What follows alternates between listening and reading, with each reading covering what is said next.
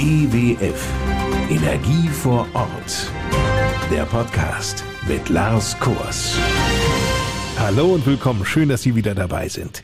Den EWF-Podcast, den gibt es zuverlässig stets am ersten und dritten Freitag eines Monats. Kleiner Tipp. Um nicht mehr darauf achten zu müssen, welcher Freitag nun gerade ist, empfiehlt es sich einfach den Abo-Button zu drücken und künftig verpassen Sie keine neue Folge mehr. Geld kostet's auch nicht. Die EWF ist ja nicht nur ein verlässlicher Energieversorger bei uns in der Region, sondern auch ein Top-Ausbildungsbetrieb.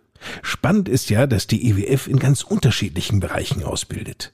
Der Beruf der Industriekauffrau bzw. des Industriekaufmanns kann hier genauso erlernt werden wie der der Fachinformatikerin oder des Fachinformatikers. Und dann gibt es da ja noch den Elektroniker bzw. die Elektronikerin für Energie und Gebäudetechnik. Diesen Beruf erlernt derzeit Julia David. Sie genießt in ihrer Berufsschulklasse eine Alleinstellung.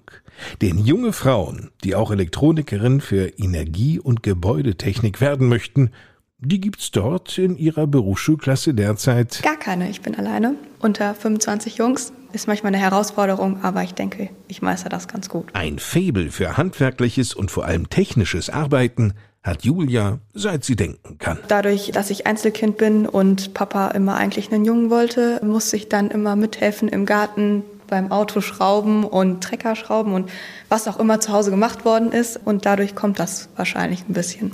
Das fand ich auch schon als Kind immer ganz toll. Die EWF stand bei Julia David schon immer hoch im Kurs. Hier sich um einen Ausbildungsplatz zu bemühen, lag für sie auf der Hand. Spätestens nach ihrem Praktikum vorab, das sie allen wärmstens empfehlen kann. Ja, das würde ich definitiv empfehlen. Auch unsere Ausbilder haben dann ein Gefühl für uns, was der Praktikant macht, was für Leistungen er bringt, ob er ins Unternehmen passt.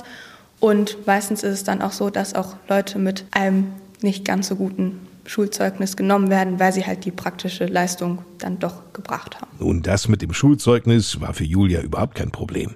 Unabhängig der Zensuren, einen Einstellungs- und Eignungstest müssen alle machen. In dem Einstellungstest werden halt solche Fragen wie Physik, Mathe und auch ein bisschen Deutsch abgefragt, technisches Denken.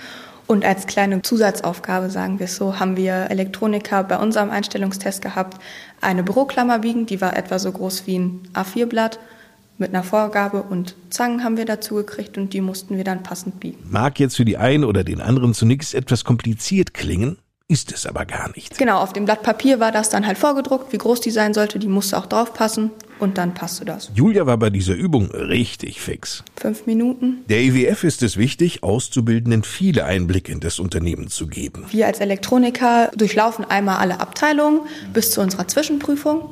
Dann haben wir Vorbereitungsphase für die Zwischenprüfung und nach der Zwischenprüfung gucken wir hier im Unternehmen, wo Azubis nach der Ausbildung gebraucht werden. Und daraufhin gehen wir dann in die Vertiefungsphase, in die Abteilung, die wir möchten oder die sucht. Und danach wird dann, nach der Gesellenprüfung, wird man dann in der Abteilung eingesetzt. Die Chancen, nach der Ausbildung übernommen zu werden, sind sehr gut. Vor allem sollen die angehenden Elektronikerinnen und Elektroniker das Handwerkszeug nicht nur durch das Zugucken erlernen. Das ist unterschiedlich von Zähler einbauen bis Hausanschlüsse, Gasanschlüsse, Freileitungsbau.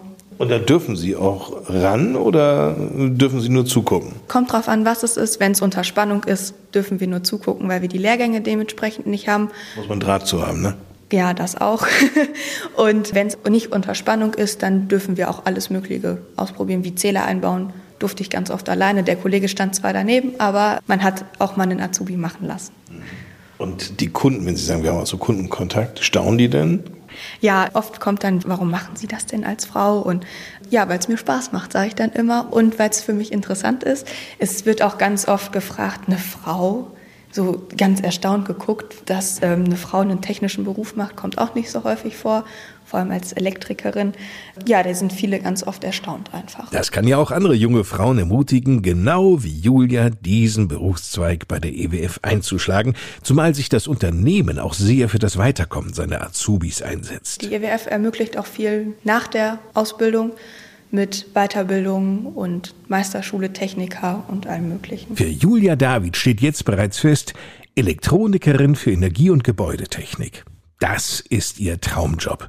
Und die Ausbildung bei uns bei der EWF, die ist einfach klasse. Am schönsten ist, dass wir viel Kundenkontakt haben, viel lernen durch die vielen Abteilungen, viel sehen vom Landkreis auch. Nicht nur hier in Korbach sind, sondern auch in Frankenberg, Diemelstadt, Bräuner, Wettesingen oben, das ist bei Kassel. Alles Mögliche mal sehen und auch alles mal kennenlernen. Vielen Dank, Julia David. Viele Infos und Hintergründe zum Thema Ausbildung bei der EWF sind auch auf der Homepage unter ewf.de slash Ausbildung zu finden. Und damit genug für heute. Am Freitag, den 2. Februar, hören wir uns mit einer neuen Folge des EWF Podcasts wieder. Dann heißt es bei uns Mobil mit Strom.